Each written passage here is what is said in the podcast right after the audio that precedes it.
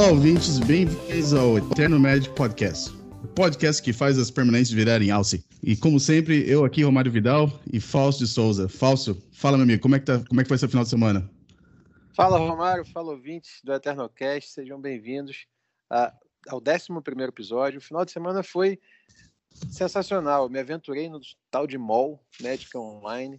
Joguei aí mais de 20 partidas. A gente vai comentar um pouquinho ao longo da transmissão. E achei sensacional. Um pouco de, de desencontrava, né? Dá um probleminha aqui, outro ali. Mas, de modo geral, é, achei interessante, positivo. Foi muito bacana e vamos estar compartilhando aí nesse episódio com todo mundo. E o seu? Que, que você fez de bom? Final de semana meu foi ocupado, mas não muito com Magic. A semana passada foi aniversário do meu filho e sábado foi a festinha dele. Acabou que eu acabei perdendo. Teve um PTQ de Legacy no Magic Online, que a gente vai conversar um pouquinho dos resultados, mas acabou que eu acabei perdendo o PTQ, não deu para jogar muito Magic. Ah, eu tinha planejado jogar ou o challenge no domingo online, eu ia jogar um, um evento pequeno aqui na cidade, mas estava tão cansado que acabou que não, não deu. A única coisa que eu fiz foi jogar um pouquinho na sexta-feira é, no Magic Online e assisti bastante streamers na, no domingo. Assisti bastante vendo o pessoal jogando com as cartas novas no, no Legacy. Mas esse foi o. Então, o final de semana foi menos Legacy, mas mais família. Legal, bacana. Importante também, né?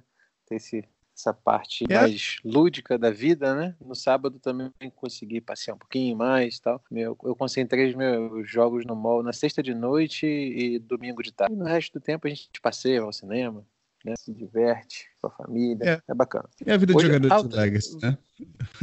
Visitei, tive a oportunidade de visitar o, o filho do Coutinho, filho mais novo do Coutinho, Nuno. Recém fez um mês muito bonitinho, muito fofinho. O final de semana foi bacana. Um mês. É, os, os três mês. primeiros meses, eu não sei se você lembra ainda, Paulo, na minha, o meu ainda tá recente ainda, assim, né? Ele fez quatro anos agora. Eu lembro que os três primeiros meses foram, foram dose. Os três primeiros meses não é qualquer um que, que consegue não. manter a sanidade. É, não, que você pensa que quando passarem os três meses você vai conseguir dormir uma noite inteira, né? Você, você vê que os três meses se transformam em três anos. Talvez na vida inteira. Mas isso faz parte. E é bom também. Verdade, verdade. Não, muito bom, muito bom. Bom, uh, então, querendo dizer, agradecer aos nossos patrocinadores, a power9.com.br, também a vaultofcards.com.br, ao Cebinho e também a cardholder.com. Uh, ah, que é a patrocinadora. Eles patrocinam bastante meu stream, fazem bastante tempo que eu tô com eles, e eles têm um serviço de aluguel de cartas, eles também compram e vendem cartas pro Magic Online.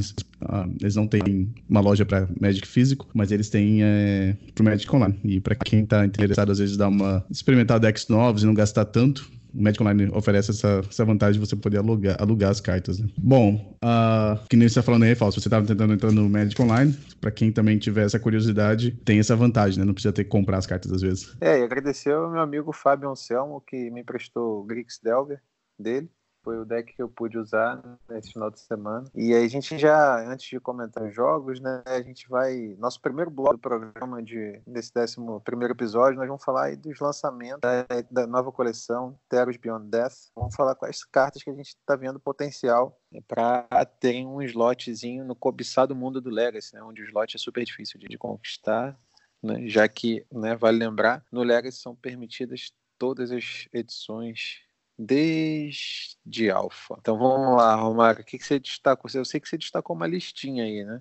Sim, então eu dei uma olhada nos resultados da, do fim de semana. É, tive que olhar, obviamente, mais no Magic Online, porque o, o Beyond Death, acho que acho que não teve nenhum evento de Legacy final de semana que jogou com as cartas novas, mas já tiveram já no, no Magic Online. A primeira que me chamou a atenção foi o o Clotis, se chama, é, Deus do Destino, deve ser. A Clotis é, apareceu na lista do Svaka, uh, acho que foi no Challenge, ou no, no, PTQ, desculpa, no PTQ. É um, é um daqueles deuses novos, ele é verde e vermelho, então ele custa uma mana de qualquer cor, uma verde e uma vermelha, ele é indestrutível, 4, 5, e se você não tiver a devoção 7 ou menos, ele não é uma criatura.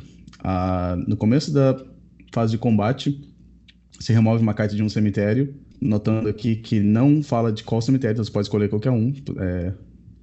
E se for uma carta de terreno, você adiciona uma mana vermelha ou uma verde. Se não for uma mana, se não for uma carta de terreno, você ganha 2 de vida e os oponentes tomam 2 pontos de dano. Interessante. Ah, eu achei Ele meio jogou no. Rug, né? Flex. Rug Delver.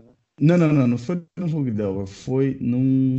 O Svaka é aquele jogador Thomas Marr, e ele é conhecido por jogar decks que jogam com cinco cores, às vezes. Então, foi um deck de controle que ele jogou. Tinha. Tinha Jace, tinha. Aqui. Uh, Oco, Jace, Belfast Strix, e tinha duas cópias do Clotius God tá. Interessante que essa lista que ele usou tem quatro cores, mas não tem astrolábio, né? Ela é sem branco, não tem um astrolábio Isso. para o plano do astrolábio para corrigir. E tem duas Wastelands ainda. então, é, Pois é, pois é. E esse foi o Clotis. Eu, para mim, eu acho meio fraquinho para Legacy. Não sei se foi, não sei se foi uma- um experimento para ver como é que funcionava. Apesar de ser um evento, assim, meio grande, né? O, esse aqui foi o Challenge. O Challenge teve 73 jogadores. Ah, esse jogador é um bom jogador, então talvez seja mais o jogador do que o deck que específico essa carta. É, eu, eu para mim, na minha opinião, eu acho que talvez seja uma carta que dá pra jogar em Legacy, mas talvez não nesse tipo de, de nesse estilo de deck, né? Acho que talvez alguma coisa mais que nem tipo For Call Alone, talvez um ou talvez um- uma versão nova de Jund. Eu não sei se eu, porque esse deck aqui não tem nem como você conseguir fazer a devoção, né? Então, é. Bom, mas a gente tava querendo falar um pouco da carta mais em específico, né? Não, não do, do deck. A, a outra carta que a gente viu aqui que também apareceu nesse final de semana é que foi o Uro, o Titã na natureza. Ah, o Titã Nature's Wrath. Fausto, você tinha comentado essa carta aqui, né? Eu acho que foi no episódio passado. Sim, O que, que você acha? que ela compra carta, né? Toda carta que te faz comprar carta, e no caso você pode, ela tem esca- escape, né? Então você pode recorrer. É, isso aí te dá não só no longo prazo, médio e longo prazo, vantagem de carta, mas também pode, como a gente sabe, um, um arquétipo muito presente no Legacy, o Dread pode servir a esse propósito, né, para substituir né, o draw pelo, pelo, pelo dread. Então, por isso que eu tinha falado nela antes de começarem os testes. Eu achei que fosse, pelo menos, você tentar, tentar, né?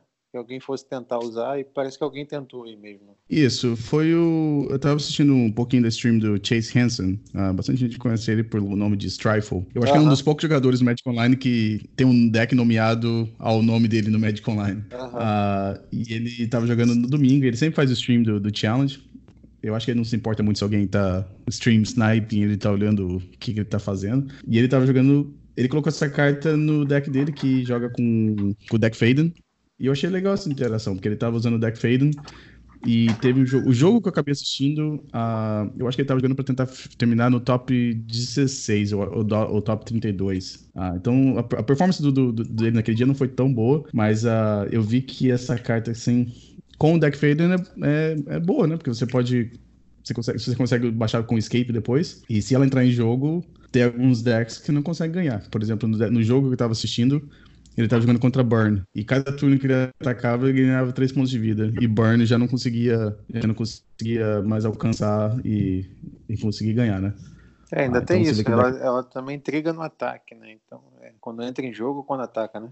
Isso, exatamente. Deixa eu- bom, deixa eu tentar ler a carta de novo aqui. Então, é, se chama Uru Titan, Titan of Nature's Wrath, e ele custa uma mana de qualquer cor, uma verde e uma azul. E quando ele entra em jogo, se ele não foi, se você não pagou, se não foi pago o custo de escape, você sacrifica ele. Quando ele entra em jogo, ou quando ataca, você ganha 3 pontos de vida, você compra uma carta, e depois você pode colocar uma carta de terreno na sua mão em jogo. E o custo de escape é duas verdes e duas azuis, e você tem que exilar cinco cartas do cemitério. E é uma criatura 6-6. Ah, também lembrando que é uma criatura lendária. Eu acho que esse aqui tem mais chance de jogar do que qualquer outra das outras criaturas lendárias que foram lançadas nesse, nesse set, mas eu, ach, eu achei legal a interação, que nem eu falei, com uma carta que nem o Deck Fader, né, que tá sempre colocando cartas no cemitério, então não é tão difícil você conseguir usar o custo de escape, né? Uhum, exatamente. Bom, a, a outra que você.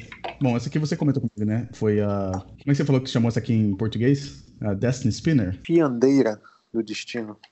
Fiandeira do Destino. Ah, então ela custa uma mana, de qualquer cor e uma verde. É uma criatura encantamento, humano, 2/3. Ah, criaturas e encantamentos que você controla não podem ser anulados. E ela também tem uma habilidade de você pagar três manas de qualquer cor e uma verde.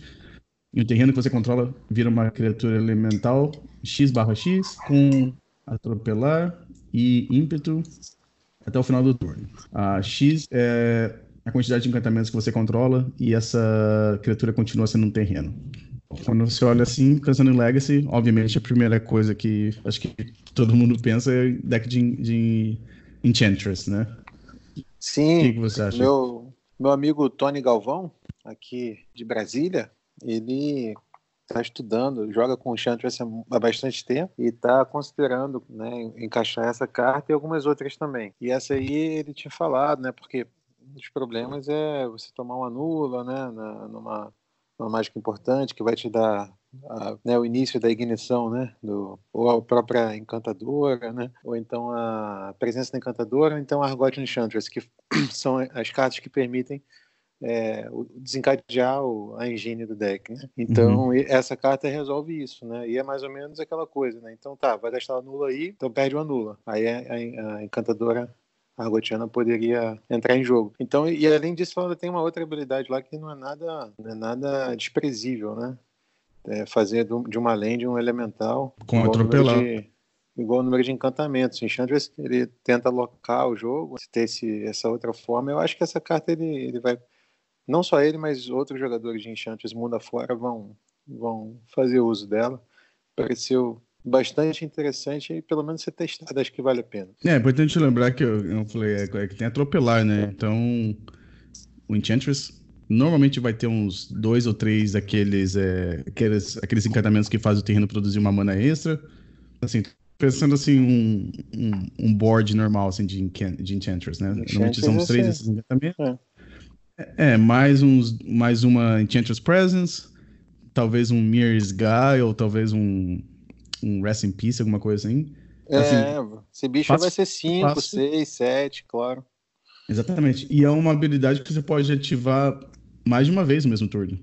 Uhum, uhum. Então, tipo um Sarah Sanctum e mais aqueles terrenos, você já consegue fazer um, umas duas ou três, uns dois ou três terrenos virarem elementais e atacar com trample. É, é verdade. É, é uma outra, é uma outra maneira de Enchantress ganhar o jogo, né? Sim, exatamente. E só duas manas, 2 barra 3. Gostei bastante dessa carta. Muito boa. É, Essa do lado dela aí, a Dríade, eu vi você. Foi você que estava usando ontem? Isso, uhum, foi. E o que, que você achou dela? Então, eu joguei com ela ontem, quando estava fazendo stream. Não vi a carta. Então, realmente não tem muita, não tem muita opinião sobre ela, mas é, então é a Dryad of the Elysian Grove.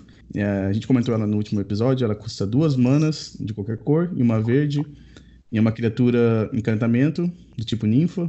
Ah, e ela tem aquela habilidade da exploration, né? Você pode baixar um terreno extra a cada turno. E os seus terrenos, cenas que você controla são de todos os tipos de terrenos básicos. E ela é uma criatura 2/4. A princípio, se eu fosse jogar com essa carta, eu pensei em alguma coisa com o Valakut e o Escape Shift. Aham. Porque ela serve, ela serve. As duas habilidades dela servem, servem com aquele deck, né? Com esse estilo de deck. A outra vantagem também é que ela ajuda contra decks que jogam com Blood Moon. Porque seus terrenos todos terrenos tipo básico. Então, eu joguei com ela ontem no, no Sylvan Plug novo, que um amigo meu montou. Ah, eu, não, eu não comprei a carta, então não consegui é, dar uma opinião sobre ela, mas eu acho que tem potencial no Legacy, sim. Ah, é, mais, mais uma cartinha que já está sendo testada por aí também. Isso. A outra que eu testei ontem também, no mesmo deck, foi o Polocranos, né? Não sei se você viu. Polocranos, vi. vi. você tentou novo. fazer o você tentou fazer o fight e o cara deu deu proteção acho que o Castão veio uma coisa assim. eu acho que isso foi foi isso foi o que aconteceu bom vou ler aqui o Polucanos novo ele custa duas manas de qualquer cor uma verde e uma preta é uma criatura lendária é uma hidra zumbi uh, e quando entra em jogo ele entra com seis marcadores mais um mais um e se você pagou o custo de escape, ele entra com 12 marcadores mais um mais um, em vez, uh, em vez de 6. Uh, se dano for dado ao Polucranos, você remove marcadores mais um mais um da, da mesma quantidade de dano que foi dado. Uh, ela tem uma, o Polucranos tem uma habilidade que é, custa uma mana de qualquer cor, uma verde e uma preta, e ele dá, ele dar um fight numa outra criatura e tem uma, um custo de escape de 4 manas e uma preta e uma verde. E você tem que exilar 6 cartas do seu cemitério. Ah, e o Polucanos é uma criatura 0 barra 0, com aquele mesmo. aquele tema da, das hidras, né? Ah, eu achei muito bom. Eu joguei ontem contra. Bom, deixa eu dizer. Bom contra decks de mid-range, né? Porque ele consegue dominar com aquela habilidade de fight. Outra coisa importante de lembrar, que nem aconteceu ontem quando eu tava jogando, é que se você usar um oco nele, os marcadores continuam no Polucranos. Então, se ele tem seis marcadores, você faz virar um alce, agora vira uma criatura 9-9. Uhum. E ainda é uma criatura legendária. Então, se você tiver uma caraca, você não pode devolver pra mão ainda. Bom, essas foram todas as interações que eu vi com essa carta ontem. Uh, eu acho, eu achei legal. Uh, quatro manas, um, assim, uma criatura 6-6 que ainda tem a habilidade de matar as outras criaturas, que no, no Legacy é, você tem criaturas que são 2-1, 3-3, e depois você tem criatura 7-7 e 15-15, né? Então, uma criatura uhum. 6-6 que tem a habilidade de, de, dar fight, assim, consegue dominar às vezes o, o, o board. Não sei, Falso, normalmente eu nunca vi você jogando com deck assim que usaria esse tipo de carta, mas que, que você achou do, do Polo Crano? Você acha que é, tô perdendo meu tempo ali tentando jogar com ela ou você acha que vale a pena tentar dar uma investida? Então, esse tipo de deck que você usou ontem, parece que tem alguns slots flexíveis, né? Eu já vi pessoal, assim como no, no, no, Maverick também, tem um ou outro slot que você possa usar uma carta que você queira que seja como essa ou como a Question Beast, né? Quatro manas que tenham, tenham enfim, é, sejam fortes o suficiente para poder entrar no deck, né? Então, assim, acho que essa carta aí vai ser bastante testada, tanto no, nessas, nessas listas como a que você usou, que você chama de plug, Sylvan Plug, isso. E, ou então Four Color Chalice, como eu já vi chamarem por aí também. É, mas também no, no Dark Maverick, pode ser que se queira uma criatura como essa, desse porte. Depende muito do, de como está o, o, field, né, onde você está tá jogando, né? É, se você quer mais o efeito da, da Question Beast, se você é, quer mais o efeito do, do Polucranos, se for um field que seja mais de criaturinhas, né? Aí é realmente essa aí tá demais. Se for um field como que tem muito TNN, por exemplo, talvez se prefira a, a Question Beast, né? Entra bem no Nick Fit também, talvez. Enfim, eu acho que só testando, Romário, para testar mais, né? Lembrando que a gente está falando aí, pessoal, de, de, cartas que a gente acredita que podem é, disputar um espaço no Legacy, né? Não tem como dizer nada definitivo agora, né? Se as pessoas. Enfim, acabou, acabou de ser liberado né, o, o, o, release, né? O lançamento oficial vai ser no, no final de semana, próximo final de semana. Então, ainda estamos muito no campo da, do teste, da especulação. A gente vai trazendo aí para vocês, compartilhando nossas impressões das cartas que podem vir a, a jogar, né? Isso. É, a gente tá, é, tá muito, tá muito recente ainda para a gente ter opinião, né? Essas aqui são as cartas que a gente viu aparecendo no, nas listas do final de semana, né? Então, são cartas que jogaram em decks que foram bem o suficiente para serem publicados. Ah, bom, então a gente deixou o melhor um pouquinho para o final. Ah, vamos começar com a segunda melhor carta que eu acho que, que apareceu mais na, nas listas aqui, que é a Taças Oracle. Taças Oracle. Eu acho que essa carta aqui tem até vai aparecer também em outros formatos também, talvez no Modern, talvez no, no, no Pioneiro. Bom, Taças Oracle é um Merfolk que custa duas azuis. É um Merfolk Wizard. É, e quando entra em jogo, você olha as X cartas do topo do seu baralho. Ah, e o X é a sua devoção para azul. Você pega uma dessas cartas, coloca no topo do seu baralho e o resto vai no fundo do seu baralho numa ordem aleatória. Se o X for igual ou mais do que o número de cartas no seu deck, você ganha o jogo. Então tem um efeito parecido com o maníaco do laboratório, né? Bom, como que a gente viu essa carta sendo jogada? Tem as opções de você jogar com ela no Doomsday, que a gente vai conversar um pouquinho depois. Uh, naquele Oops All Spells. Qual foi o outro deck que a gente estava falando? Oops All Spells. Ah, e no Cephalid Breakfast. Uh, são decks que no passado talvez tinham que usar uma combinação de criaturas para poder ter esse mesmo efeito. E agora você tem uma, uma criatura só que tem, que tem esse efeito de de olhar as cartas e também ganhar o jogo. O ah, do Laboratório, por exemplo, você tem que colocar em jogo, depois você tem que dar um jeito de comprar uma carta para poder ganhar o jogo, né? Uh, obviamente a gente tá falando de decks aqui que são meio tier, tier 5, talvez, no Legacy, né? Mas, mas são decks que tem gente que gosta de jogar com, com esse tipo de deck. E agora tem uma opção mais. É, melhor, talvez, né? De uma versão do ano de 2000. 2020. Talvez até um deck, às vezes até com a próxima carta que a gente vai conversar. Uh, Calma aí, é mas o... antes de chegar na, na, carta que você guardou pro final, tem que você falar do boi. Ah, isso, a gente fez. Não tá jogando tava... Não, aquilo lá foi eu, eu. Eu não sei se apareceu em alguma lista de Dread já. Não, Porque... mas bom, ah, não acho impossível falso. que apareça. Talvez aí no Rogak da vida, ou então no Dread mesmo. Porque é uma cartinha que quando, quando entra em jogo você descarta a mão, né? Bom, é uma criatura 4 2 vermelha, duas vermelhas, três incolores. Quando ela entra em jogo, descarta sua mão e compra três cartas. Só que ela tem o escape por só duas manas vermelhas, né? E duas manas vermelhas e exilar oito outras cartas. Né? É, se você gente, o Dread é um deck que joga muita carta pro cemitério, né? Então não me parece impossível você alcançar esse custo aí, né? De duas vermelhas mais o exílio de outras cartas, oito, outras oito cartas. E aí você vai ter direito a comprar três cartas, vai ficar com uma criatura 5 barra 3. Quando ela escapa, ela fica com mais um, mais um. E aquilo que a gente estava falando antes, né? No Dread, comprar três cartas pode ser muito bom, dependendo do que você tem ali. Pode ser o suficiente para você é, seguir fazendo as substituições pelos Dreads, né? Se tiver lá um ou dois é, Golgari Grave Troll, por exemplo, e outros, pode, enfim, jogar muito mais cartas. Não sei, é uma carta que apareceu aí em algumas streamings, é, ainda sem nenhum resultado, né, mas também está no início. Mas é só para ficar atento. Né? Em inglês o nome é Ox of Agonas e em português foi traduzido para boi. Boi deve ser boi de Agonas, né? Enfim. Provavelmente. Mas é, é deve ser isso. Ah, não, eu só queria falar dessa carta. Ah, é, sim, eu falei do Dread, mas também esses decks que jogam com a Phoenix, que jogava com o Bedlam Reveler, talvez podem uh -huh. substituir para essa carta aqui. É, em vez de jogar com a. Porque no Delver não tem como, né? Porque ele custa 5 manas e o Delver não consegue colocar esse, o, o boi no cemitério, mas em decks como a Phoenix, que colocava. que joga com Faithless Looting, essas coisas assim, talvez ele consegue usar mais uhum. essa, essa criatura. Mas tudo bem, pode falar. Agora vamos para. Bom, a, a carta que mais apareceu no final de semana do Terra's Beyond Death. Uh... Tá todo mundo testando, todo mundo.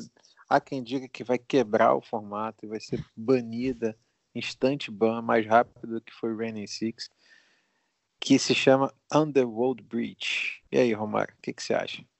Bom, então vamos ler de novo a carta aqui. Underworld Breach, custa uma vermelha, uma de qualquer cor.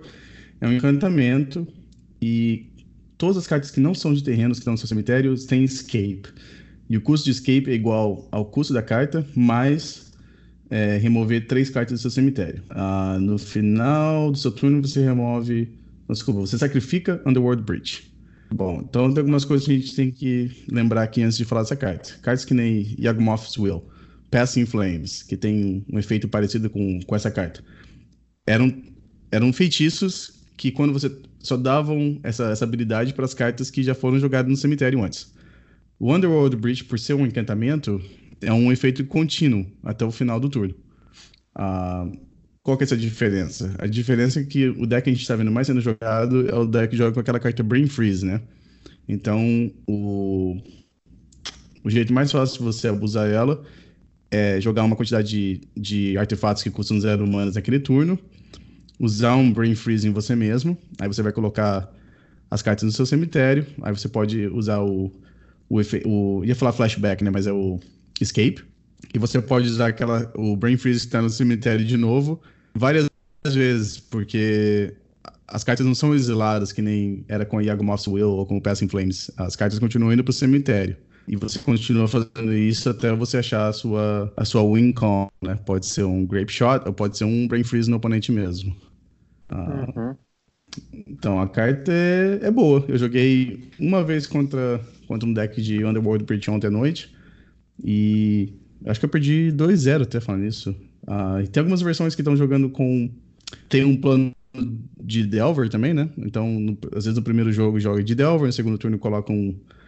É, no sideboard é, você coloca um Underworld Breach, né? no terceiro turno você pode voltar a ser Delver de novo. Uh, já vi versões com o Monastery Mentor como sendo o plano B. Então você tem Grape Shot e Brain Freeze como plano A, e o segundo plano é o, é o Monster Mentor, né? Porque toda vez que você vai castando esses Lies I Diamond no cemitério, você está fazendo mentores, né?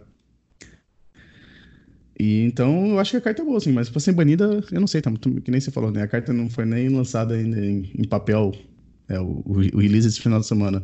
Mas eu acho que vai vai fazer vai balançar o formato. O que, que você acha, Paulo? Você acha que vai ser banida? Você acha que vai ficar por aí? Você acha que é aquela síndrome de carta nova que todo mundo quer testar e quer se divertir? Então, acho que ela tem potencial enorme, né? Tanto é que a gente abre os sites e a primeira carta que aparece comparável a ela é uma carta que é banida no Legacy, né? Que é a determinação de Agmot. Então, ela comparável, primeiramente, é uma carta que foi banida do Legacy, que é restrita no Vintage. Né? É uma carta que tem muito potencial, muito potencial mesmo para, sem dúvida nenhuma, dessa edição nova. É essa carta aí que, assim, é aquela que, se tivesse que apostar em uma carta que vai jogar Legacy, eu apostaria nela. É essa aí. Underworld Breach. Uh, agora, daí para frente, avançar na análise. Uma carta que ainda, enfim, não fez, não, não ainda uh, disputou torneios grandes, suficientes para você dizer que de fato você virou o formato inteiro em torno dela e tal. Acho que precisa de mais testes. Não estou dizendo que não vai acontecer, mas também não estou dizendo que vai acontecer. Então, estou dizendo que precisa de mais testes para poder a gente ter uma análise um pouco mais consistente em relação a essa carta. E lembrando que o, o Legacy é, uma, é um formato definido por, pelas cantrips mais poderosas do jogo, né? Brainstorm, Ponder, né? Se tem respostas genéricas, tem anulas, enfim é, não, não é qualquer carta que quebra o Legacy. Né? Vamos lembrar aí que muita gente dizia que o Oco ia ser banido ontem. Foi banido do Modern, do Pioneiro do Standard, mas continuou no Legacy. Apesar de ser uma carta, evidentemente, com um, um flagrante erro de design. Mais um dela. Do Oco devia ser menos um. Né? Isso para mim está muito claro. É, e mesmo assim, o Legacy está suportando a pressão da, da carta. É, então, assim, vamos devagar, não é? Vamos com calma, vamos jogar mais, testar mais, né? analisar com, com mais números, né? É, mais dado, mais, mais, mais razão do que, do que emoção. Você pode ter uma impressão muito forte da, de uma carta ou de outra, né? Como de fato essa aí permite que a gente esteja vendo no mall mesmo uma série de jogadas que remetem ao vintage, jogadas fantásticas, né? Mas daí você pegar isso, essas jogadas e, e que elas aconteçam no conjunto, né, no conjunto do, do metagame do Legacy, precisa de mais tempo. O, acho que foi o Aaron Forsyth, o, um dos as pessoas responsáveis pela Wizard, na Wizards sobre banimentos, ele falou que tem que ter os, tem que ter um formato para as cartas que são mais que abusam mais da, do power level das outras cartas do formato para existirem em, em, algum, em algum lugar. Então, normalmente vai ser no Vintage vai ser no Legacy, né? Então, é normal ter umas cartas assim que são, que são assim, tem esses efeitos mais espetaculares, né? Ah... Sim, e também amanhã ou depois, se achar que precisou banir de um formato para que ela possa seguir nos outros, normal também. A, a lista de banidas restritas está aí para isso, para ser usada mesmo. Mas... Né? Magic hoje comporta um, inúmeros jogos, né? Cada formato é um jogo diferente, com suas próprias regras, né? Elas compartilham de uma parte das regras, é, por exemplo, 60 cartas, se não for Commander, né? Uhum. É, nem Brawl, é, nem limitado. Mas, então, alguns formatos compartilham de, das mesmas regras e têm suas próprias regras. Tem sua, então, é perfeitamente compreensível, né? Que, por exemplo, precise sair, de repente, um oco é, e ser banido de, de vários formatos para que ele é, seja um aporte interessante ao Vintage, ao Legacy, ao Commander, né? Sim, sim. Da mesma forma que, poxa, é bom que tenha um, um, um Planinauta como o Raining Six é, no mas que não dá para permitir que ele fique no Legacy, porque, enfim, a sua interação com a Wasteland é muito forte, ou porque acaba com arquétipos historicamente consagrados, como Defentex e, e Elfos. Então é, é isso. A, a lista é uma forma de regular e melhorar é, os formatos, os jogos que existem no Magic. Exatamente. Bom, então essas foram as cartas que a gente viu no final da semana é, da nova edição, o Terrors Beyond Death. Vamos ficar de olho aqui que vai aparecer, se alguma carta nova que não apareceu ainda, talvez não tiveram tempo de testar ainda. Eu acho que a gente vai ver mais do Underworld Breach e talvez a Taças Oracle, que nem eu comentei, mas nunca se sabe, né? Às vezes, às vezes demora meses até alguma carta chamar a atenção de alguém que joga, que joga se testar e, e, ter um bom resultado, às vezes até achar um, uma configuração boa para um deck. Mas eu acho que no começo estamos aí, estamos vendo que Underworld Breach e taças uh, Oracle são, são as, as, que têm mais potencial. Ah, que ah, sejam bem-vindas, né? Porque a gente olhando hoje o MTG Top 8, acho que os combos ali estão um pouco abaixo né, de um terço. A gente tem mais controles, mais agros e combos está mais. Então, de repente, dá uma fortalecida é, nos combos pode ser legal, né? Assim como o Oco veio para fortalecer os mid-range, os controles, né? Tá, tá fazendo bem esse papel. De repente, essas duas aí que você citou, o Oráculo e, e, e o Breach, elas, elas deem uma força mais no, no, nos combos, né? E se forçar bem os combos, significa que Delver volta mais forte. Delver que depois do banimento do Raining Six, né, o Rug parou de ser o melhor deck, então agora a gente tem o R, que é o Delver mais jogado, mas os, eu ainda acho que os Delver decks estão é, underrated aí, ou, estão subrepresentados, porque Delver já foi muito mais, já representou muito mais no, no Legacy do que, do que tem hoje. Né? E nada melhor para enfrentar um combo do que um Delver, né? Tem um clock rápido, é, um, os anulas, né, pontuais, soft counters, né, force of will, force of negation agora. Então, que aliás é uma carta que ninguém fala, né? Ela joga, tá jogando Legacy tanto quanto o Oco, né? Tem semana que tá um, uma na frente, é, tem semana que o Oco tá um na frente dela, é, mas só falam, só falam do Oco, não falam da, pouco falam da, da Force of Negation, que entrou de vez no formato, já tá entre as mais jogadas e e é isso, o Legacy é essa, essa eterna disputa de, de pedra, papel, tesoura. E com isso a gente fecha esse bloco né, da, da análise da, de algumas cartas com potencial da edição nova de Teros e passamos a falar nosso. ah, teve o PTQ. PTQ. No MOL, né? Então, isso. Então teve nesse sábado passado, teve o PTQ esse que eu acabei que eu não pude jogar, ela tava tendo festinha aqui em casa, então meio difícil de dar desculpa pra minha esposa que eu não vou poder cantar parabéns porque eu tô jogando Magic Online, né? Mas é, foi ganho por uh, o MZ Frosty, que é o Topher System. Ele jogou de uh, Grixis Delver, uh, acho que aquela lista que a gente viu que tá aparecendo bastante aí com o, o Santuário Místico no sideboard e os. Uhum. Ah, como chama? Painful Truth. E tinha também. Tem bastante. Bom, as criaturas. A impressão minha ou esses decks de Grixis agora estão jogando com mais criaturas que eles jogavam antes? Porque tem, tem quatro Delvers, tem dois Brazen Borrowers, tem dois Badland Raveler, são três Red Horde Arcanus e dois Young Pyromancers. É, Gr é não, Grixis já jogava?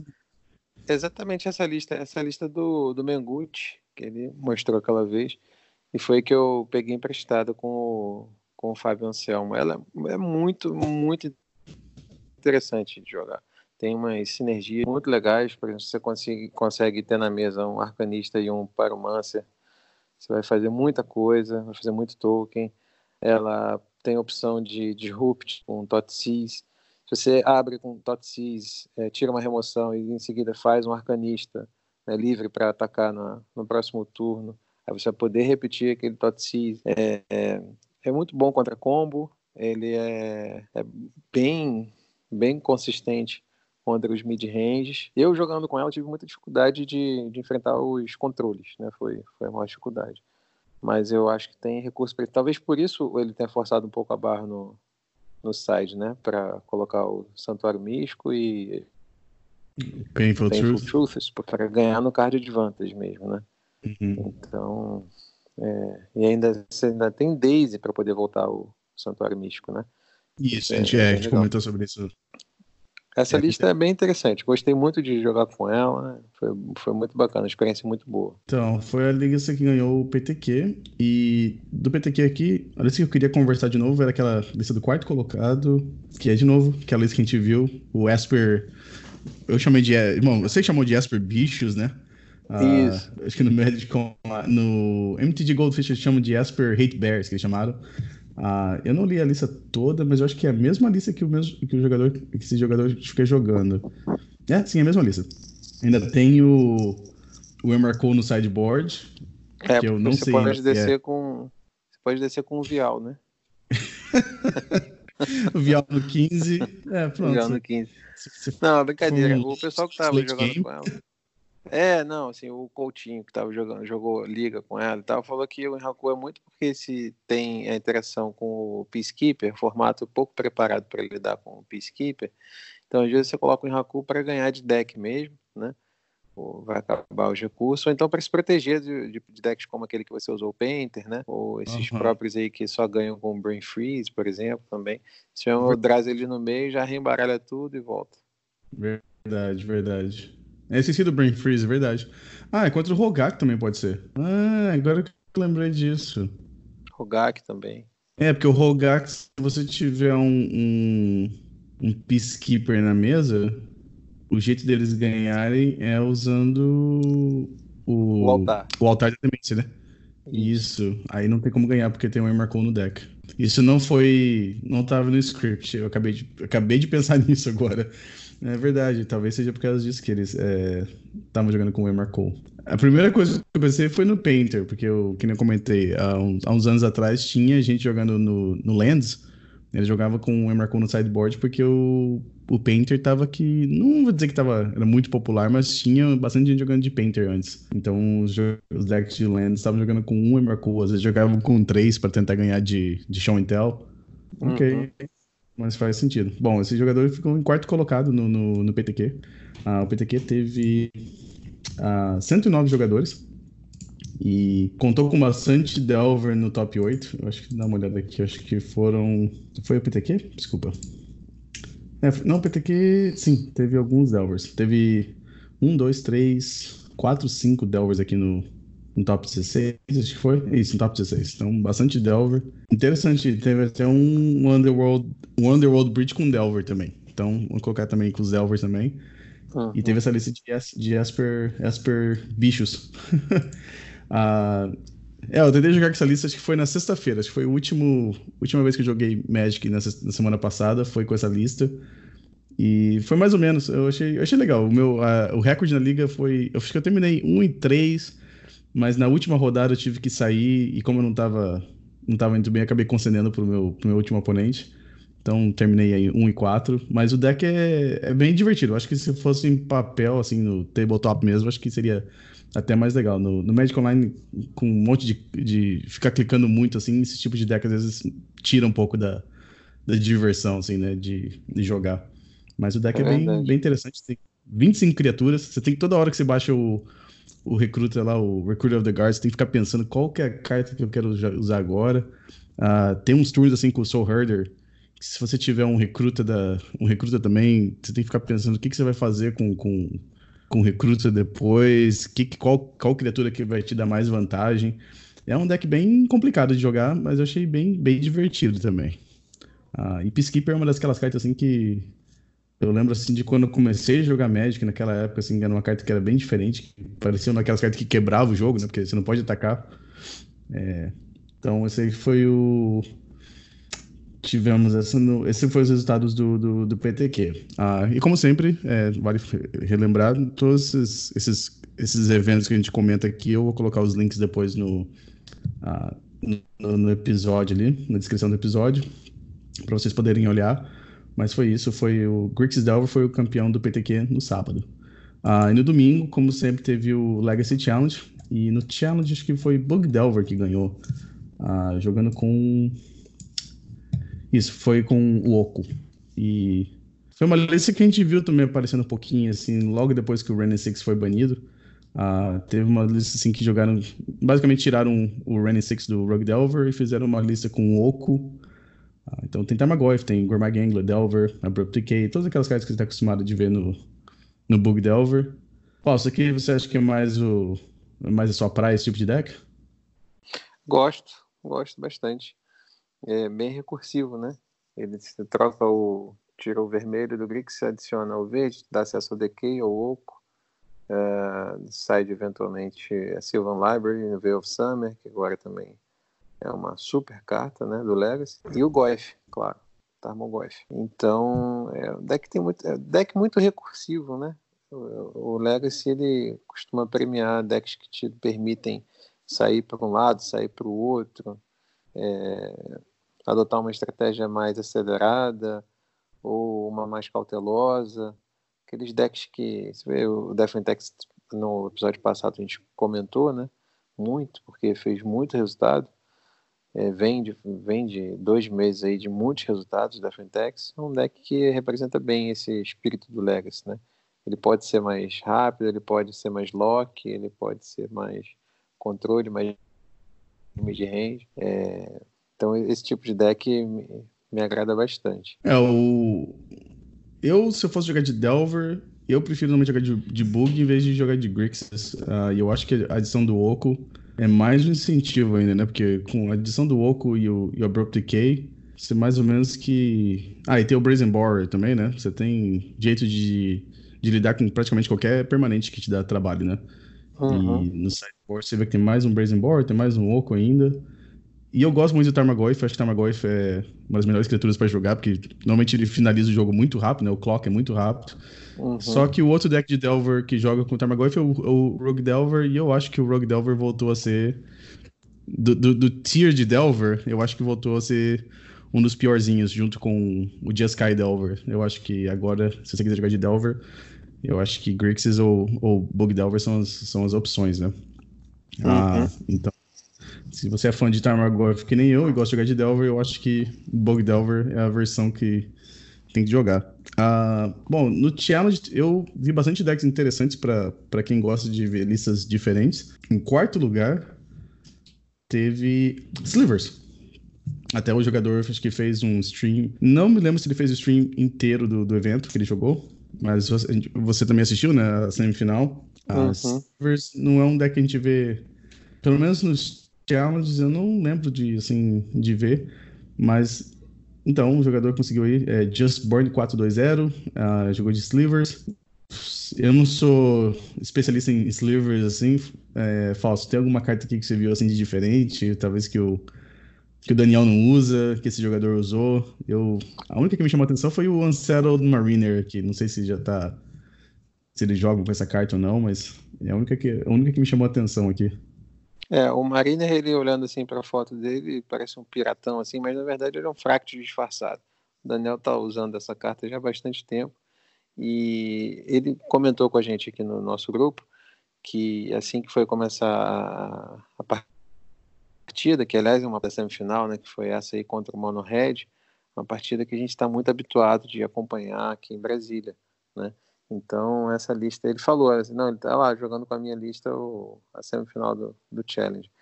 E, e é, tamo, é, o Fractus hoje é assim, é o padrão, né? Sete voadores, é, o cristalino, que é o que quase o que define o deck, né? Porque a partir daí nenhum, nenhum sliver vai poder tomar boost, tomar remoção. É um tribal muito forte que nas mãos de um jogador qualificado tende a, a se destacar, porque ela ataca muito bem o, o metagame de hoje, né? Ela vai muito bem contra controle, vai muito bem contra, contra Delver, contra os outros decks é, é, tribais, né? Digamos assim, Merfolks e, e Goblins. Ela, ela tende a evoluir mais rápido, né?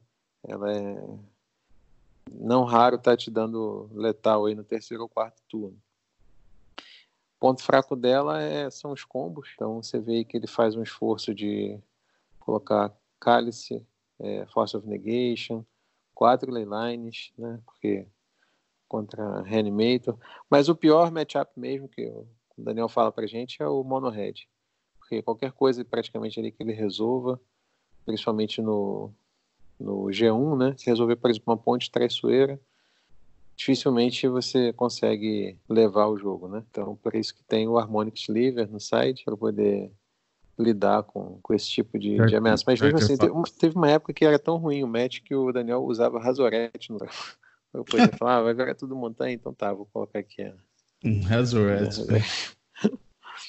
Pois é, mas foi bacana ver isso aí. O Elton, que joga muito bem com, com o Mono Red, é o clássico aqui de Brasília, né?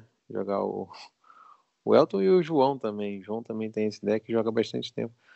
Eles de vez em quando estão se enfrentando aqui. O, o, o Mirror de Mono Red deve ser o mais legal de assistir, né?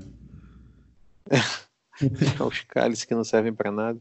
Então... Trinisfera, Blood Moon, nada é. faz nada. nada faz nada, exatamente. Ataca muito bem o, o, o meta, né? Legacy, mas se pegar o Mirror é um jogo feio pra caramba. Né? Não faz nada, é. Bom, a gente viu aqui em, em quinto colocado, também outro deck achei legal. É, é uma outra versão do, do Underworld Breach. Essa aqui não jogou com a, com a carta que eu comentei. Não, jogou com o Brain Freeze, só que jogava com a, o Riddle Smith. Eu não faço nem ideia como é que essa carta em português. É uma carta de. Eu acho que é de Skarzamirodin, que é uma criatura azul, que custa uma, uma mana de qualquer cor e uma azul, e é uma criatura 2-1. E toda vez que você baixar uma mágica de artefato, você pode comprar uma carta, e se você fizer, você descarta. Então tem um, um Lurin. Ah, uhum. Em combinação com Oval Chase Daredevil. É uma carta de. Essa aqui. Não, peraí, eu sou, eu sou péssimo. Kaladesh. É, custa 3 manas e uma preta. E é um, uma criatura é, humana. 4 2. E toda vez que um artefato entrar em jogo, é sob seu controle, você pode devolver o Oval Chase Daredevil do cemitério para sua mão. Ah, ah, e também essa lista está jogando com quatro Echos, quatro Gambles, aí tem um Grape Shot, que deve ser um, um income mais fácil de encontrar. Brain Freeze, tem Tina Vapors, todos os artefatos zero manas que você pode imaginar. E tem uma Narset perdida aqui e três uh, cópias do Underworld Breach. Então esse aqui é um combo combo mesmo, né? falso. Eu acho é. que você. Nove lands, né? Tem menos land do que o, do que o Tess, né? Impressionante. Realmente é impressionante. Três, três, é, nove lands. Bom, tem quatro Mox Opals, quatro Pétalas, quatro Liza Diamond, quatro Chromox. E ainda tem dois Simi Spear Guys também, né? Então acho que não deve ter dificuldade. E eu acho que eles precisam de duas manas, talvez, no começo, para começar o, começar o combo, né? Se você conseguir colocar um Riddle Smith em jogo, baixa artefato, dá um looting, baixa outro artefato, dá outro looting, e ainda tem um Underworld Bridge para você poder repetir isso de novo e dar Brain Freeze e continuar até a hora que você achar o, o, o Grape Shot e dar um Grape Shot de 50 no, no oponente, né? Uhum. Ah, ah, no sideboard, a única coisa que me chamou a atenção é que eles não têm uma segunda. Um, um plano B, vamos dizer assim, né? Tem o só o, o, plano A que é que é usar o abusar do Underworld Breach para tentar achar um, um Grape Shot ou um, um Brain Freeze. Mas deck bem legal. Uh, terminou em quinto lugar no, no, no Challenge.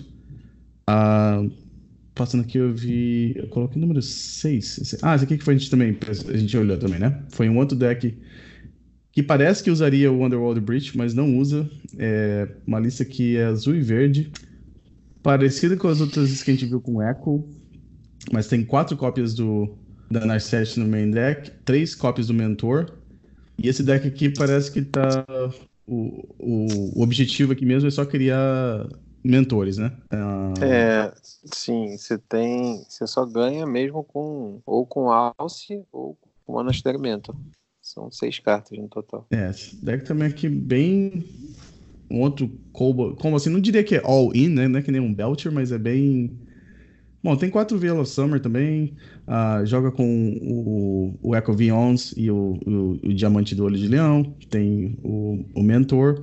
E cada vez que você vai baixando os artefatos, você vai fazendo mais criaturas. E tem aquela. aquela não diria que seria um combo, mas uma interação da, da Narset com o Echo Vions, né? Então, se você tiver uma Narset em jogo, se castar um, um Echo, você compra sete cartas e o oponente não compra normalmente isso é o suficiente para virar o jogo, né? Ah, uhum. Então foi uma outra bem legal. É, ficou em sexto lugar do, do, do, challenge. E acho que por último aqui do challenge eu queria comentar. Uh, o jogador ficou em 11 lugar. Uh, qual que foi aqui? É, tô vendo aqui, você vendo a gente passando aqui, a gente vendo vários Underworld Breach. A carta apareceu bastante no, no challenge. Acho que no challenge já dava mais, mais tempo para os jogadores que estavam tentando comprar a carta para jogar no Magic Online. Então, domingo já tiveram mais chance de, de conseguir a carta. Mas apareceu aqui em 11 lugar uh, o Monkeys Can Cry, é o Nathan Formicelli. Uh, quem assiste bastante uh, no Twitch, ele sempre fazia stream de Ant. Ele é famoso por jogar de decks com de Storm. E ele jogou de Doomsday no final de semana. E foi uma lista que eu tive que dar uma olhada umas três, quatro vezes para poder entender o que estava acontecendo. Eu já joguei de Doomsday no passado, mas eu não estava entendendo bem essa lista. A, a lista dele joga com duas taças Oracle, que é aquela carta que a gente comentou no começo do, do programa, é, que é como se fosse um Laboratory Maniac. E também joga com uma carta de aliança. Uh, falso. Isso aqui você teve que ler essa carta, né? Isso aqui não acho que não é uma carta que a gente está acostumado a ver, ver em Legacy. É... Não, essa carta definitivamente ninguém usa. Então, uma carta de aliança chamada Thought Lash. Ela custa duas manas e duas azuis. É um encantamento de alianças e tem um custo cumulativo de remover uma carta do, seu, do, do topo do seu baralho. Ah, se você não puder remover uma carta do, do, topo do seu baralho, você remove ela de jogo. Não, desculpa, ela vai pro cemitério. Ah, mas ela também tem uma outra habilidade. Você paga zero manas e você remove a primeira carta do topo do seu baralho e previne um ponto de dano. Ah, dá para entender já como é que a Taças, Oracle e Thought funcionam. Ah, eu tive até que eu tive que mandar uma mensagem pro Ethan para perguntar para ele e ele falou que a, a pilha mais fácil do Doomsday com esse deck seria colocar dois Street Wraith em cima e uma Taças Oracle embaixo. Aí você consegue combar e, e ganhar o jogo assim no, no, no mesmo turno, né? Ah, uhum. Eu aconselho o pessoal que gosta de, de decks complicados de combo, dar uma olhada na lista. Tem tanta interação aqui que gente, eu poderia conversar sobre esse deck aqui uma hora e, e acho que talvez não conseguiria explicar todas as pilhas de Doomsday, né? Eu falando pilha que eu tô falando porque o, o, a carta Doomsday mesmo, você tem. Você, você remove o seu deck todo, praticamente, e o cemitério, e você escolhe cinco cartas e você coloca elas na, na ordem que você quiser. Então, normalmente a gente chama de a pilha de Doomsday, né? Tem. Essa, esse, essa lista aqui tem pelo menos umas três ou quatro pilhas que você consegue fazer que ganha o jogo na, no mesmo turno, né? E no sideboard ainda tem a opção de jogar com aquela Sheldock Isle e o Emrakul. Enfim, deck é bem interessante. Você já jogou de Doomsday já, Fausto? Não, nunca joguei. Já tô tendo pesadelos aqui só de escutar você falando. eu, eu, joguei quando, quando eu, tinha. Eu fico pensando quando... assim, eu tenho que anular o Doomsday aí. Pelo tudo que você falou, eu só tô pensando, eu tenho que anular esse tal de Doomsday aí, porque vai acabar com o jogo na hora. Então, então, castar o Doomsday eu anulo, viu? Não tenta, não. Normalmente é a opção certa. É, o Doomsday tem umas vantagens, assim, que os decks de Storm normalmente perdiam para o Geralt Tig, por exemplo. E Doomsday não perde para Tig, porque o Doomsday mesmo, a carta custa 3 manas. Uhum. Uh, a última vez que eu joguei de Doomsday, assim, mais sério, foi quando o Gitaxian Probe ainda estava no formato. Eu joguei várias uhum. vezes de Doomsday. Uh, era um deck bem divertido de jogar. Antes tinha umas pilhas que você conseguia fazer com o Z que era bem fácil com, com o tampo. Então, você tinha o tampo e o Gitaxian Probe, era bem, bem simples, não era muito complicado. Mas como a Wizards continuou banindo cartas, o... acho que no fundo, no fundo mesmo, acho que a Wizards estava tentando fazer o Doomsday ficar pior. Não sei se era, não sei se era o Miracles mesmo. Não, tô brincando, a Wizards não ia tentar dar alvo num, num, deck tier, tier 8 no, de, de combo no, no Legacy. Não. Uh, não. Uh, uma carta que me chamou a atenção que eu nem sabia que existia. Você já, você já jogou com Demonic Consultation? Uh, aquela carta de Ice Age? Sim. Que jogava no... Eu não sabia que existia um, um mago daqueles de Nemesis. Nemesis tinha aquele ciclo de, de magos que de cada cor que você descartava uma carta da sua mão e fazia um efeito, né? Ah. O vermelho destruía o vermelho destruía terreno, acho que o branco destruía encantamento. Uh, tinha um deles que ganhava vida o, o mago preto, ele tem a, a, habilidade da Demonic Consultation. E tem quatro cópias dessa, dessa carta no, no sideboard, que chama Divine Witch. É, exatamente isso. É uma preta e uma, é uma mana preta e uma, e uma de outra cor. Você descarta uma carta da sua mão, você nomeia uma carta, Aí você remove as seis primeiras do topo do seu baralho e você fica removendo carta até você encontrar aquela, a carta que você nomeou. Então é uma Demonic Consultation numa, numa criatura mesmo. Ah, ah. Eu, não sabia que essa, eu nem sabia que essa carta existia até eu começar a ler essa lista. Bom, eu acho que. É, o, o challenge, eu, quem tá escutando, eu aconselho a dar uma olhada nas listas. Teve várias listas bem interessantes nesse, nesse challenge de, de domingo. Bastante lista com, com Underworld Breach, a, essa carta nova do, do Terrors Beyond Death. Então eu aconselho quem gosta de ver listas diferentes de Legacy, teve um prato cheio para olhar. Uh, Fausto, a gente estava conversando um pouquinho antes do, do, do, da gravação, a gente comentou sobre aquela lista de, de Zoo que teve num evento no, no evento de 64 jogadores é, chamado Emperor of Legacy Tournament, oitava temporada. Você quer falar um pouquinho sobre esse deck? Sim, acho importante prefaciar antes dizer que a gente tem sempre o cuidado de sopesar, né, de balancear bem nos nossos comentários o, o que está acontecendo no mall, no Magic Online, mas também não, sem abrir mão de, de falar dos torneios tabletop, né, de papel, né, que são muitos no mundo todo, e eu acho que o MTG Top 8 consegue, é um, é um sistema que consegue nos oferecer é, tanto os resultados do, do mall quanto dos eventos de papel, porque ele é muito é, amigável né, para você submeter de listas, é muito tranquilo.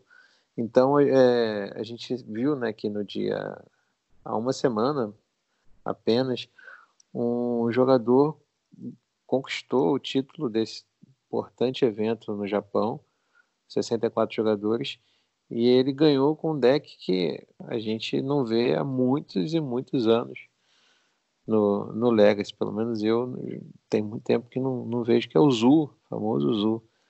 Então você tem é, algumas adições importantes, né? Antigamente o Zu era o Kid Ape e o Knockout, né? Goif e tal. Agora você tem Elfish Reclaimer, você tem X-Drinker, você tem né, Ramunap Excavator, que se somam aí ao Golf. Tem também o Oco, que não colocar o Oco. Tem o Domri, novo, de War of the Spark. Então, é, é um deck interessante que aposta na velocidade, mas também tem seus truques, para não ficar muito refém. E acho que forma de que ele tem para fazer isso é o juramento de Nissa e a Sylvan Library também para tentar dar uma peneirada. Ele também é um deck que tem o Green Sun Zenith, então acaba sendo um pouco é, é um toolbox, né? E tá de parabéns aí o, o japonês que venceu o torneio, encarou de, né, um Legacy com o Zu. Geralmente você pensa em Legacy, pô, como é que eu vou jogar se, se não tiver Force Will ou, ou, e o Brainstorm? Aí, não, você tem Cálice. E, tem gente que vai sem Force Will e sem Cálice. É o caso dele, foi de peito aberto, venceu. Tá de parabéns. Eu queria, eu acabei falando dessa lista aí enquanto eu falava, Romário. Se quiser uhum. acrescentar alguma coisa, fica à vontade. Mas embaixo, aqui embaixo dela tem um, um, um Eldrazi Post, né? Isso. E nas minhas aventuras do Magic Online esse final de semana, foi o deck que eu mais vi pela frente. Um... Os decks que eu peguei, eles usavam, é, era o monogreen, né? Era a espécie do Tron, só que com Cloud Post, Glimmer Post, Tumba e Vesuva e tal. E, mas ele era energia, ele tinha uma criatura que eu acho que é nova, não sei se você já ouviu falar, que acho que é o El, eu não sei se é Elvis, mas ele é Rejuvenator, uma coisa assim. Uhum. Sim, quando, sim. Quando ele entra em jogo, é três manas, uma vez duas incolores com um barrão. Quando ele entra, você olha cinco, pode pegar um terreno e colocar virado. Eu nem sabia que essa carta estava jogando Legacy, não. Achei, achei interessante. Quando eu vi, eu caí na besteira de tentar anular uma dessas aí. Eu já estava com o Clock ali, com o Delvin, né? Eu podia ganhar na volta. Aí o cara vai e me fez uma. aquela trap verde. Aham, o. Uh, como é que Summoning Trap. Eu jogava com essa carta de standard. Isso, Summoning Trap. Aí de repente eu vi, vi o Enraku cair no lugar da, do bichinho. Do Alfim. Do bichinho. Eu devia ter deixado o Alfim cair, né? Parecia menos ruim. Menos ruim que o marcou. pois é. Mas aí ah, foi, foi isso. Se eu não me engano, é, essa, essa tech nova deles aí é, é, é recente. o, o Elvish Rejuvenator. É, é um, não, é, não, é, não é antigo, acho que é, é recente, talvez de, de um mês pra cá, assim. Achei ah, bacana a carta, é legal. Bem, é, bem legal. Eu acho que 12 Posts, acho que se, se começarem a aparecer listas que não precisam do Candelabra, eu acho que é um dos decks talvez que não seja tão caros para jogar em Legacy, para falar a verdade. E que ah. supera, supera os controles, né? Tipo, o Miracles tem uma dificuldade enorme de, de lidar com esse Muito deck. Fácil, então, é, tem jogo contra Delver. Né? Todos os jogos que eu fiz, quando eu fiz uns 3 ou 4, em 20 e poucos, todos foram 2x1 um para alguém. Teve um que fosse 2x0. Então, tem jogo contra Delver. Tem. Tem é... crop rotation, tem, né? Tem suas, suas formas ali de. E é um deck que tem cálice também, né? É ah, não, não, não, não, não, você não consegue. Não, uh, não depende. O Eldrazi Pulse, sim. Essa versão que você estava falando não tem como jogar com o Cálice, porque eles jogam com a Crop Rotation. Crop Rotation, é verdade. Jogam com o mapa. São o Eldrazi Pulse é aquele que joga mais. É... Bom, hoje em dia é como se fosse um híbrido, né? Porque eles jogam com o Tot Natsir, mas eles também jogam com, com o, o Lamog, né? Mas o, é. o, o, o 12 Pulse, que é o, que é o verde, aquele não consegue jogar com Cálice, porque eles jogam com o, o mapa, jogam com a Crop Rotation. Aí tem algumas versões que fazem um splash pro azul às vezes, mas é. São listas que são um pouquinho diferentes, sim. Eu vi uma lista do Rich Shea que tinha cálice tinha uma ou outra magia de uma mana. Não sei se era Nido ou mapa, e, enfim. Mas até tinha. Uhum. E, e também essa versão com que não tem, que é a incolor, né? Totalmente incolor, ela, ela talvez seja mais direta, né? Assim, tem que contar mais com a tua mão inicial e menos com a possibilidade de, de fazer as magias né, de tutor e tudo mais. Sim, Mas, sim. de qualquer maneira, é, é, um, é, um, deck que é interessante, né? Você poder pensar em fazer um, um Eldrazi desse 10 manas no terceiro turno, coisa desse tipo. É, era um deck que não era possível na época que o, que o Six estava tava no formato, né? Porque... Pois é, outro deck que, né, que de fato volta aí a, a ter mais chance de, de, jogo, porque ele não tem básica, né? Não. No, no caso do, do, do Incolor, né? Não tem básica. É, o, sofria contra, essas, contra, contra essas estratégias de, de Wasteland que consegue dar o Wasteland todo turno, né? Porque não tem. Não tem como. Tem como, né? O, o Spyglass acho que é o jeito mais fácil de, de lidar com o Wasteland, mas. Naquela época você estava jogando contra um deck azul, né? Então, se eles dão uma nula no, no Spyglass, você acaba perdendo para o Wasteland. Mas agora com o Rainy Six fora do formato. Por sinal, acho que você comentou que fazem. Hoje fazem dois meses, né? Que o, que o Rainy Six foram, foi banido. Aí sim esses decks podem ter.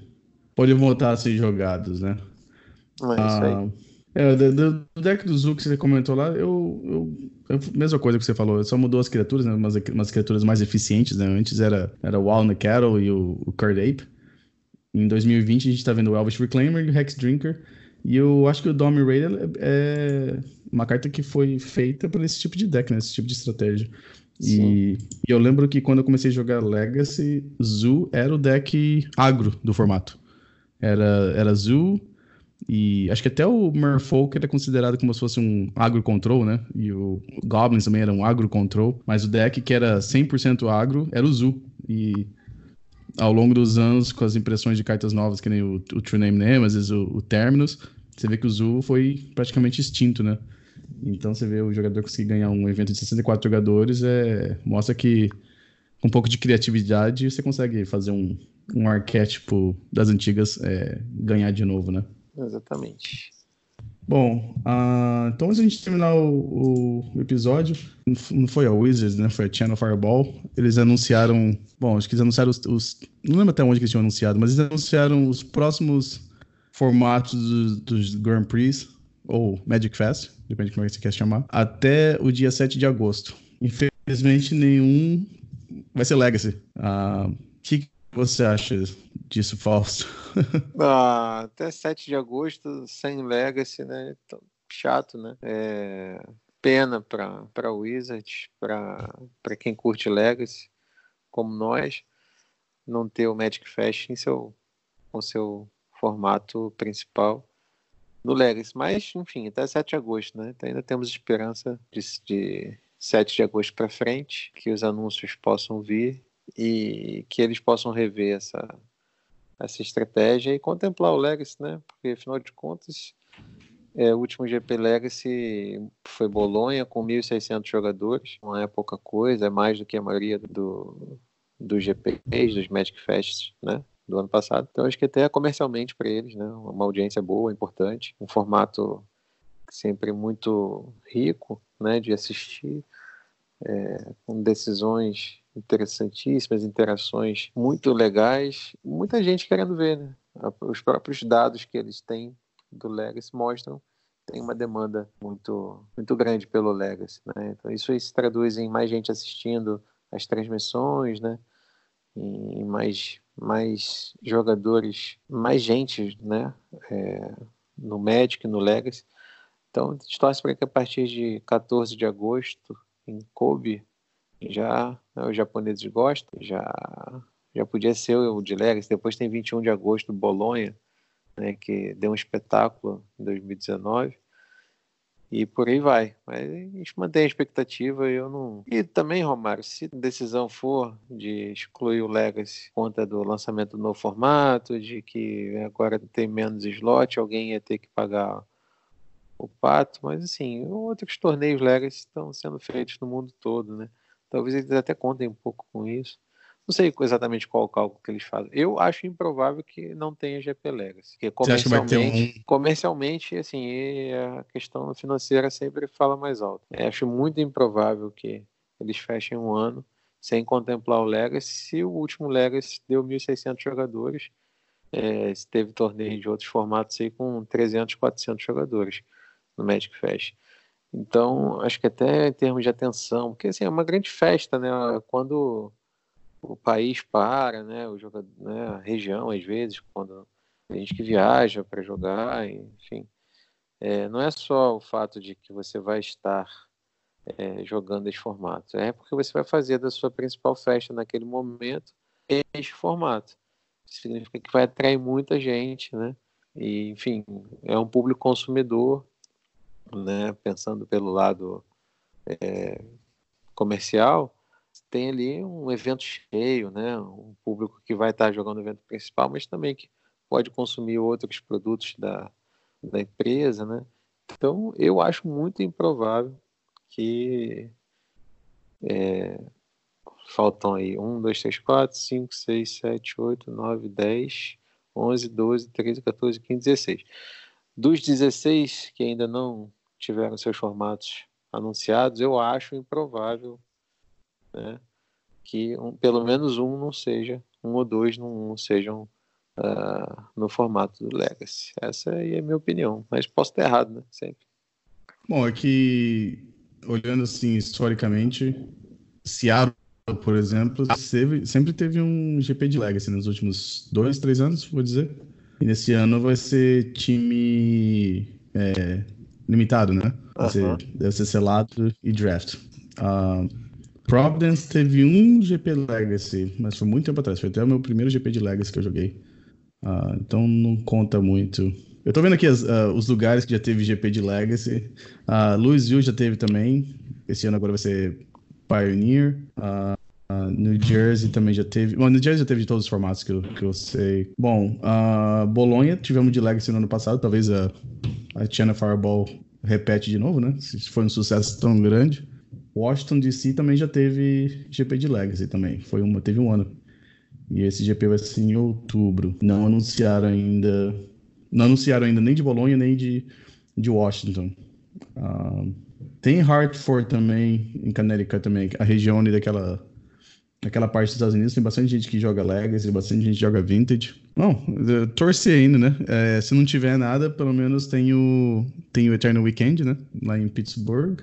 E tem os eventos que o Jeremy Arson tá promovendo lá, no, lá em Missouri. Ele vai ter o 20K, o 20K dele que vai ter agora, se não me engano, agora em fevereiro.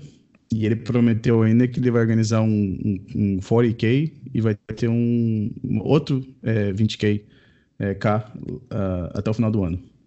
Então. Uhum. É, muito evento no, no, mundo todo. Exatamente, exatamente. Uh... E eu tô vendo que 27 de agosto, Las Vegas ainda não tem formato, né? Em 2017 foram três formatos no, no GP Vegas. Isso. E pode ser que se repita alguma coisa nesse sentido, né? É uma possibilidade ah, também. Em agosto, deixa eu ver, dia 27 cai numa, uma quinta-feira. Às vezes pode ser. Pode ser uma. Estão planejando, às vezes, fazer três formatos de novo. É, se cai se numa que, quinta. Uhum. Mas se bem que esse ano pode ser que seja três formatos sejam é, Standard Pioneer. Pioneer Modern, é. É, isso, isso. É verdade. Bom, Mas é... aquele ano foi Modern Legacy limitado, né? Não, não... não teve Standard. Eu não lembro, não. Teve... Acho que foi isso mesmo. Foi até que o, que o Thiago Saporito ganhou o limitado. Lembro de ter feito a isso. cobertura do, do Legacy e do Modern. É, foi isso Exata... mesmo. Exatamente. É. Então, falando em cobertura, no próximo ver. episódio vamos ver se a gente faz um falando sobre cobertura de eventos. Isso é uma coisa que acho bastante legal também. Claro, podemos, podemos, podemos fazer assim. É, então isso aí a gente fica na, na torcida. Talvez eles. Ainda dá tempo ainda de, de anunciar um, um GP de Legacy esse ano ainda. Eu, ah, eu sim, ficaria eu muito feliz se de Washington, de Washington DC fosse Legacy. Uh, fica menos de duas horas aqui na minha casa e, e teve, já teve GP de Legacy ali na, em Washington. É uma região que tem bastante jogador de Legacy ali naquela, naquela área. Bastante nomes conhecidos que, que já ganharam GPs, que já. que pessoal que joga no Pro Tour, que joga Legacy também. Então, vou ficar na torcida. Uh, e tomara que tenha algum GP ainda. Mas que não, de qualquer forma, tem, tem o Eternal Weekend desse ano ainda. Ah, sim. você vai estar tá lá, né, Fausto? Espero lá, né? que sim. Espero que a gente se encontre mais uma vez. O passado foi tão legal. E se esse aí de, de outubro for Legacy mesmo, quem sabe a gente não, não se veja também por aí, por lá. Já, já tira uma férias estendida já? É, quem sabe, né? vamos ver. Então tá. Bom, tem mais alguma coisa que quer falar antes de a gente terminar o episódio? Ah, eu tinha, mas eu esqueci. Então, ah. eu vou eu vou mandar um abraço aí para todo mundo, convidar todos que estão ouvindo seu transporte para casa ou trabalho, ou lavando a louça, tomando banho, e que depois que puderem no computador, acessem o eternomedic.com.br. Lá tem um, diversas informações, diversos conteúdos, tem um link para o Eternocast, tem as, os últimos textos que eu fiz, assim, tentando dar conta de analisar o, o Legacy, fiz um dividido em duas partes, Romário, que começa falando desde 2016, né, do banimento do tampo, né, para tentar entender o que a gente tinha em 2016 e projetar o que a gente é, vai ter no próximo período, né, passando por aquilo que a gente tem hoje. Então tem bastante conteúdo de Legacy. Convido as pessoas a acessarem eternalmedic.com.br para me encontrar pode ser pelo e-mail eternalmedic.com não, eternalmedic, arroba ou se quiser usar também o endereço do Twitter, é eternalmedictt de Twitter. Pô, Fausto, já ia falar, já estamos em 2020 já, tem que usar, tem que usar o Twitter. Ninguém manda é. mais é, ninguém manda mais é, e-mail hoje em dia. Daqui a pouco você vai falar para mandarem um, mandar um fax para você. Mandar uma carta. uma carta. É, como é que ele vai fazer lá no, no, Game of Thrones, lá, mandar pelo um, pelo um pombo mensageiro? Pombo eu demorei bastante tempo para Eu, eu demorei bastante tempo para Pombo é mais Pode difícil de, de, hackear, né? Pombo é mais difícil de, de monitorar, rastrear, hackear.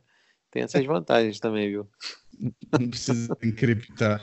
É, tipo isso, né? Mas tem o Twitter lá do Eternamente, que também pode ser pelo Twitter. É, eu, eu gosto muito de usar o Twitter agora para é que o Facebook, por exemplo, você tem que adicionar a pessoa, fica um negócio mais muito pessoal às vezes, né? E o Twitter você consegue acompanhar, você consegue mandar mensagem, mas não precisa ter que. A pessoa não precisa ficar muito olhando o que está fazendo. Ah, bom, para me encontrar é Romário Neto 3 no Twitter. Ah, também tem meu canal no, no, YouTube. Se procurarem Romário Vidal, vocês encontram lá. E tem, faço meu stream no Twitch. Eu tô fazendo até mais frequente agora, umas, pelo menos umas cinco vezes por semana. É, e é, é twitch.tv barra Romário Vidal. E eu sempre tô jogando Legacy. Uh, eu falaria os horários, mas pra falar a verdade, nem eu sei os horários que eu posso fazer stream. Então, se você dar um follow ali, dar uma, seguir e colocar o, o botãozinho da campainha, uh, sempre mostra quando eu tô, quando eu tô ao vivo. Eu acho que é por isso, por esse final de semana. Uh, Falso, então. Até a próxima semana. Obrigado a todo mundo que escutou a gente falar um pouquinho sobre, sobre Legacy de novo. E continue mandando o, as suas críticas, as, as sugestões, uh, que vocês são todos sempre bem-vindos.